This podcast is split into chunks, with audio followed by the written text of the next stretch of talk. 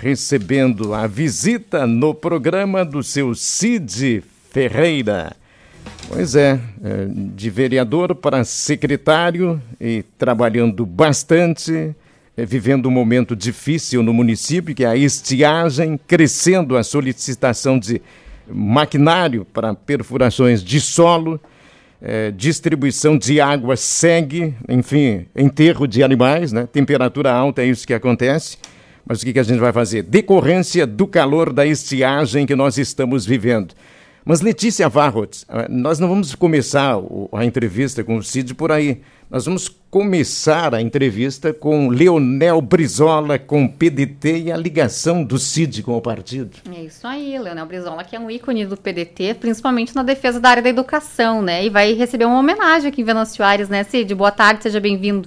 Boa tarde, Letícia, boa tarde ao Daniel, boa tarde ao Carlão né, e a todos os ouvintes da Terra, né, FM a Terra ao meio-dia. Eu vim acompanhando a programação de vocês agora né? E vinha falando sempre quando posso e quando consigo também acompanho, né?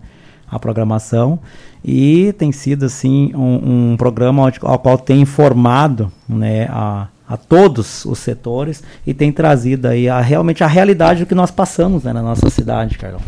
Então, e pronto, meus parabéns pela programação. Que bom, é sempre bom receber é, palavras elogiosas à programação da Rádio Terra, que segue avançando naquele seu objetivo de trazer a melhor informação para o seu ouvinte. Mas em cima do que falou a Letícia, é, eu fico imaginando você, garoto, né, ouvindo histórias é, atentamente sobre Leonel Brizola.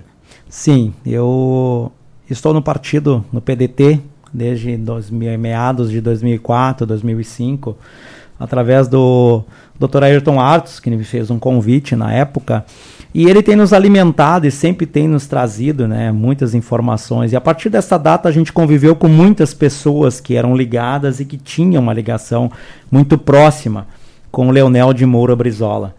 Né, a gente sabe que a, a gente vai lendo e vai hum, ali o livro dele, li alguns documentários e a gente vai se informando. Ele era, na, na sua época, um homem que estava muito à frente né, da sua época por ter, era um visionário. Né, e tudo aquilo que ele traçava nos seus planos de governo, nas suas metas, a qual ele tinha para fazer, hoje, né, nos dias de hoje, os governos batem cabeça e não conseguem implantar. Né? Se vislumbra muito. Ele, ele foi uma pessoa que ele bateu muito sobre a questão da educação, que nós não íamos mudar né, o nosso país sem que nós investíssemos em educação. E ele tratava educação como investimento e infelizmente alguns governos tratam educação como gasto. Né? E ele nos passou isso e é isso que a gente tem batalhado, isso que a gente tem trabalhado, né? Porque a, a escola em tempo integral, isso começou lá no tempo, né, do nosso saudoso Leonel Brizola. Ele, né, ele, uh, Darcy Ribeiro, que foi seu vice-governador, tanto é que ele deixou marcas e marcas muito significativas quando ele assumiu o governo aqui no estado e quando ele assumiu o governo lá no Rio de Janeiro. Ele foi governador e foi deputado dos dois estados. Um feito único na história um, do Brasil, né? Um feito único, né? Infelizmente, né, ele não conseguiu se sagrar presidente do Brasil porque o tempo dele, tudo que ele fez ao tempo quando estava à frente da educação, né, principalmente que era o carro-chefe, foi né, algo assim fora, a Carlão. A gente lendo os números, lendo os CIEPs, né? Os CIEPs que depois se transformaram em CAICs, que depois foram indo. Isso tudo partiu lá do tempo dele, quando ele era né, governador e quando ele tem, implantou o maior número de CIEPs, todos eles eram com escola em tempo integral, com alimentação, com assistência odontológica, assistência médica, né, com curso profissionalizante, que a intenção deles é que o aluno saísse da escola já com a profissão. É uma formação integral, né? Isso mesmo, né? E tem muitos deles que ainda funcionam até os dias de hoje, né? Mas por como é que eu vou dizer para ti, políticas contrárias, né? Isso foi interrompido, os programas foram interrompidos, não se deu sequência.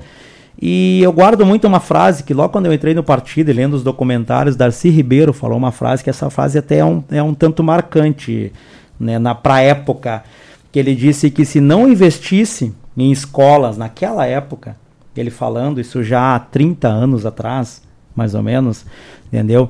Ele disse que em 20 anos nós não teremos mais aonde colocar detentos.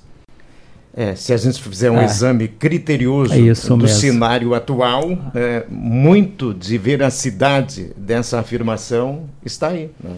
Então se gasta bilhões, né? Bilhões, isso são bilhões do orçamento, né? Na massa carcerária, é preciso, é preciso, né?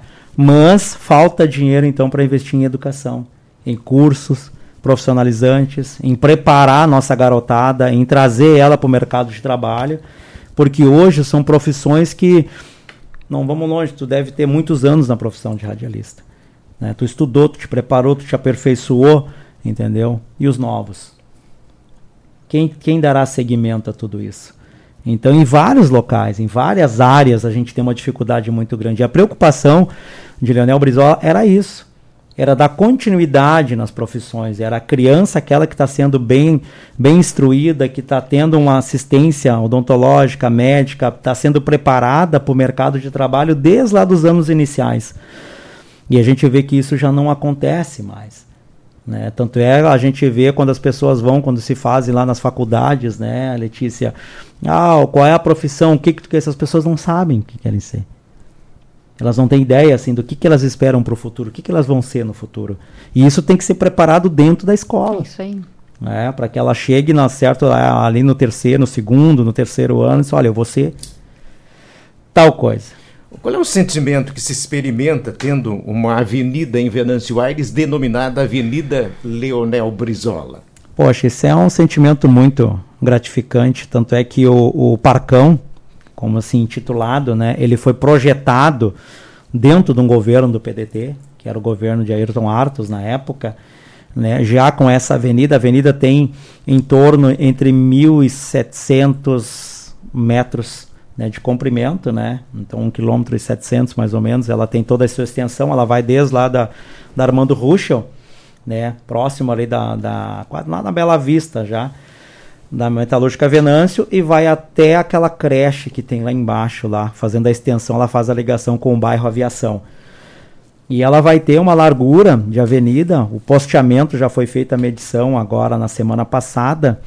O setor de elétrica, da elétrica com o Adriano fez o projeto elétrico, ela vai ter o posteamento no meio da avenida, né, com iluminação de LED. E a gente está incumbido de abrir agora a outra parte da avenida para que deixe a rua aberta né, são mais de 20 metros de largura, vai ter aquela avenida, vai ser uma avenida muito linda mesmo, muito bonita. E agora falávamos já nos, na sexta-feira, eu e o prefeito Jarbas, que estaríamos já trabalhando né, atrás de investimentos para que nós pudéssemos pavimentar ela, né, para ser ela, toda ela pavimentada.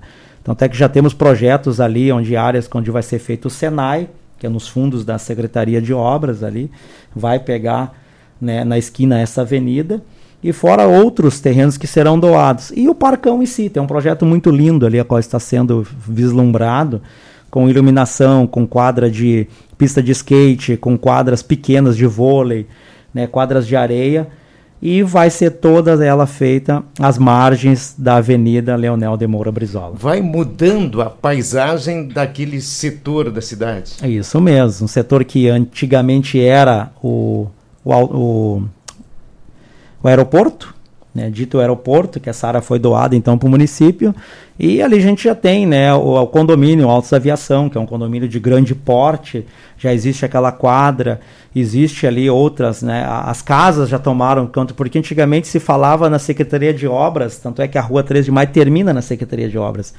ali terminava a cidade. Né, e as, tem outra cidade do outro lado né, muito grande que está se formando em virtude dos bairros a qual tem abraçado ali em torno. Então esse parcão vai estar tá ali no coração ali entre Bela Vista, a bairro Aviação, Aviação né, para ser contemplado por todas as pessoas. E a iluminação vai vir para contemplar, assim como o caminhódromo foi colocado iluminação que hoje possibilita e eu moro lá em cima, lá próximo, eu passo, tem pessoas que caminham às 10, às 11 horas da noite. Né? Vai possibilitar que as pessoas ocupem as quadras esportivas, a pista atlética e também tudo que será oferecido para as pessoas lá no Parcão inclusive à noite. Isso aí, um complexo esportivo e de lazer também, né? Isso mesmo, Letícia. E falando um pouquinho agora sobre estiagem, secretário, as demandas não param de chegar até a secretaria que o senhor coordena. Isso mesmo, não param. Hoje pela manhã até a gente fez mais algumas, temos, temos feito reuniões diárias, todas as manhãs, né, em virtude do, do grande número de pedidos que temos, né? de pessoas que vão até a secretaria, que nos ligam, que procuram os, que procuram os capatazes, né, em busca de máquinas para fazer buraco de água. Ou a limpeza de um pequeno açude, ou fazer um buraco para água para os animais, né, porque a água em si está sendo levada pelos caminhões pipas, né, pela patrulha agrícola, são três caminhões que levam água diariamente, e essas áreas estão sendo levadas nas famílias. As famílias têm feito o seguinte já com não tem estão dividindo a água já com os animais. Né, tamanha é a escassez de água que tem no interior do nosso município. E nós temos deslocado máquina, tem máquina em todas as capatazias, em todos os distritos, né? Inclusive, quando tem alguma deficiência ou um número maior num distrito, a gente encaminha uma outra máquina, então. Então, exclusivamente, a gente está trabalhando em fazer uh, sanar essa dificuldade, que é a água. E tem algumas regiões que estão onde, de onde vem maior, o maior número das demandas? Assim, a gente daria? tem algumas regiões assim onde, inclusive agora no início da semana começou o Centro Linha Brasil indo em direção a Deodoro, aquela região ali embaixo, deu bastante pedidos, a gente deslocou duas máquinas para lá para atender os pedidos, né? E quando tem uma capatazia próxima da outra, as duas se ajudam, né? Para que isso seja sanado. Né? Graças a Deus choveu, deu umas chuvas pouca, mas choveu deu para juntar um pouquinho de água nessas poucas chuvas que deram. E assim a gente tem trabalhado, mas é, é, é muito triste, sabe? A gente vê a realidade, sabe? As pessoas. Eu estava acompanhando a programação de vocês e estava falando Vicente, enfim, e falava sobre as perdas na lavoura, que foram né, in, uh, não tem dimensão de tanto que se perdeu na lavoura. E agora uh, os agricultores eles têm nos chamado, tem nos pedido e a gente tem tentado trabalhar e tem se esmerado para trabalhar e para atender todo mundo, para que eles também não percam os seus animais. Né? E, secretário, nesse sentido, até há, há, dias atrás o prefeito de Jarbas da Rosa tinha comentado aqui na nossa programação que, em função de todas essas demandas da estiagem, as estradas acabavam ficando agora em segundo plano neste momento para que se possa focar no trabalho da, dentro das propriedades, na abertura de, de, de, de poços, por exemplo? Isso mesmo, a gente está com as retas, principalmente as retas escavadeiras e as escavadeiras hidráulicas, né, que se chama as dragas, né, onde o pessoal tem um conhecimento, elas estão dentro das propriedades, somente atendendo isso. Eu tenho as, as motoniveladoras, né, que são as ditas patrolas, né, que estão patrolando alguma estrada ou outra, né, para manter. Mas como não choveu, né, as estradas estão com uma base muito boa, sabe? as estradas estão assim trafegáveis, estão boas de trafegar. Inclusive a gente teve agora, visitei toda a região de Paredão Pires, região lá de Rio Pequeno, a divisa lá com Bocarão do Leão, com Sinimbu, agora na semana passada. E realmente estão boas, as estradas estão boas, estão com uma base muito boa, está para trafegar. E a gente tem atendido, inclusive a minha visita e acompanhamento lá em cima foi uma distribuição de reservatórios de caixa de, de água, né, que são as ditas caixas d'água, né? foi feita uma compra pela Defesa Civil de caixas de 3 e 5 mil litros. Quantas? É, foram feitos 20, tem mais 20 agora para ser feito, e nós queremos chegar aí né, a 100 caixas, mais ou menos. Por quê, Carlão? Ah, nós temos uma, uma grande dificuldade, e a gente tem visto isso e tem mapeado, que é quando chega no local para colocar água, as pessoas não têm um local adequado. Né? E não, não, não, vou dizer que é, não é culpa de ninguém, mas não se tem assim, porque eu, se tu tem um, um reservatório grande, né, com tipo 3 mil litros, essa água vai durar uma semana. Né? E eu não posso deslocar o caminhão todos os dias para levar água, sabe, para eles. Né? A agricultura não tem pernas para isso, né? tanto é pelo tamanho do município. Então, está é, sendo feito um cadastro via Secretaria de Desenvolvimento Social, né, as, as técnicas têm ido, feito esse cadastro, a, a Defesa Civil tem auxiliado e estão sendo feito um tripé. E a Secretaria de Obras faz, então, leva, faz o transporte e a colocação dessa caixa d'água. E a partir daí eles começam a abastecer essa caixa d'água. 3 mil litros, 5 mil litros, até mais famílias usam, conseguem usar. E essas caixas d'água a gente tem um projeto para frente para depois fazer captação de água da chuva, para que eles usem e reusem essa caixa d'água dentro da sua propriedade. Porque chegar num local às vezes vai colocar, Letícia, eu tenho atrás a água, ah, eu tenho para colocar ali, chega ali tem dois galãozinhos de 100, de 50 litros.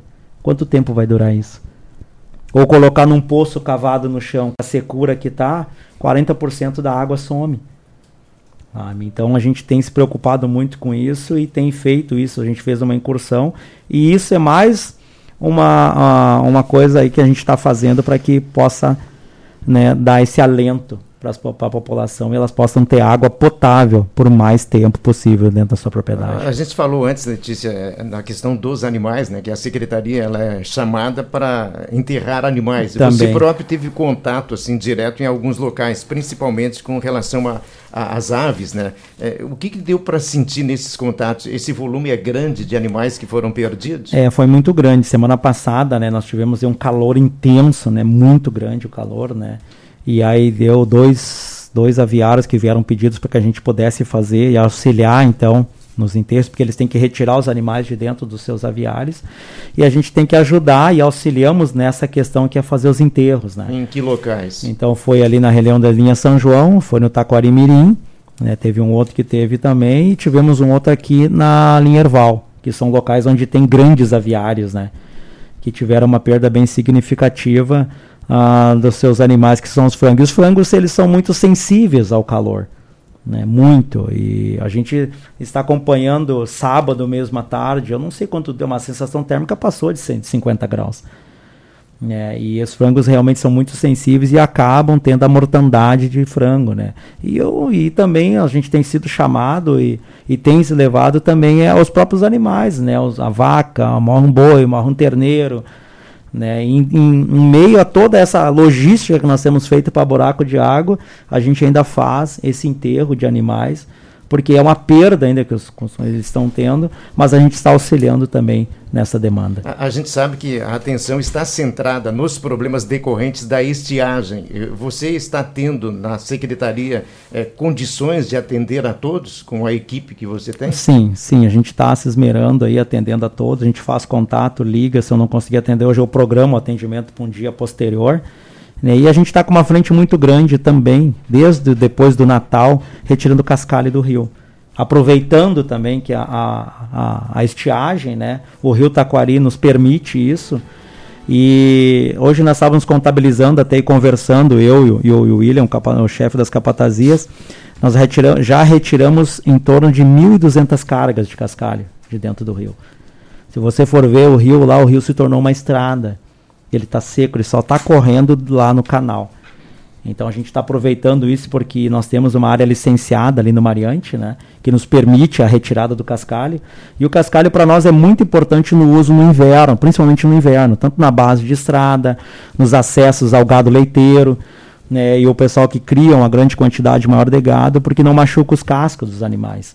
Né. E é uma pedra que ela nos sai de uma forma gratuita né? Então nós estamos aproveitando isso e com os caminhões e as máquinas lá, que é uma, uma, uma pá carregadeira e o trator esteira, retirando esse material lá com grande volume lá no Mariante. Secretário Cid Ferreira, nós queremos agradecer bastante a sua participação aqui no nosso Terra em Uma Hora, é, que possamos ter boas notícias, e quando eu falo boas notícias é a chegada dela, né, da chuva para amenizar esse cenário que, que nos é tão desfavorável. Muito obrigado pela participação, sucesso aí no trabalho de vocês. Obrigado, Carlão, obrigado, Letícia, obrigado, Daniel, e estamos sempre à disposição, a secretaria lá, tá, para atender, para tentar auxiliar aí nesse momento difícil que estamos passando, mas momentos difíceis passam.